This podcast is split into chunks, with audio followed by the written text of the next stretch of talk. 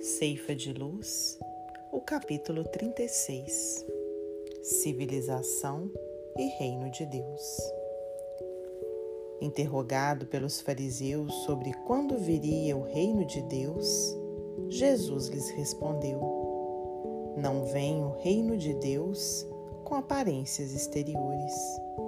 Evangelho de Lucas, capítulo 17, versículo 20. A Terra de hoje reúne povos de vanguarda na esfera da inteligência. Cidades enormes são usadas à feição de ninhos gigantescos de cimento e aço por agrupamentos de milhões de pessoas. A energia elétrica segura a circulação da força necessária à manutenção do trabalho e do conforto doméstico. A ciência garante a higiene. O automóvel ganha tempo e encurta distâncias. A imprensa e a radiotelevisão interligam milhares de criaturas num só instante, na mesma faixa de pensamento.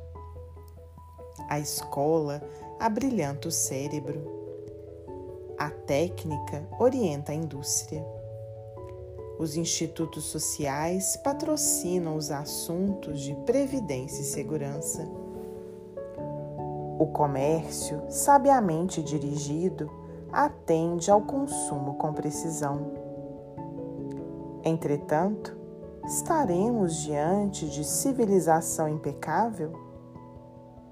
À frente desses empórios resplendentes de cultura e progresso material, recordemos a palavra dos instrutores de Allan Kardec nas bases da codificação do Espiritismo, perguntando a eles, abre aspas, por que indício se pode reconhecer uma civilização completa?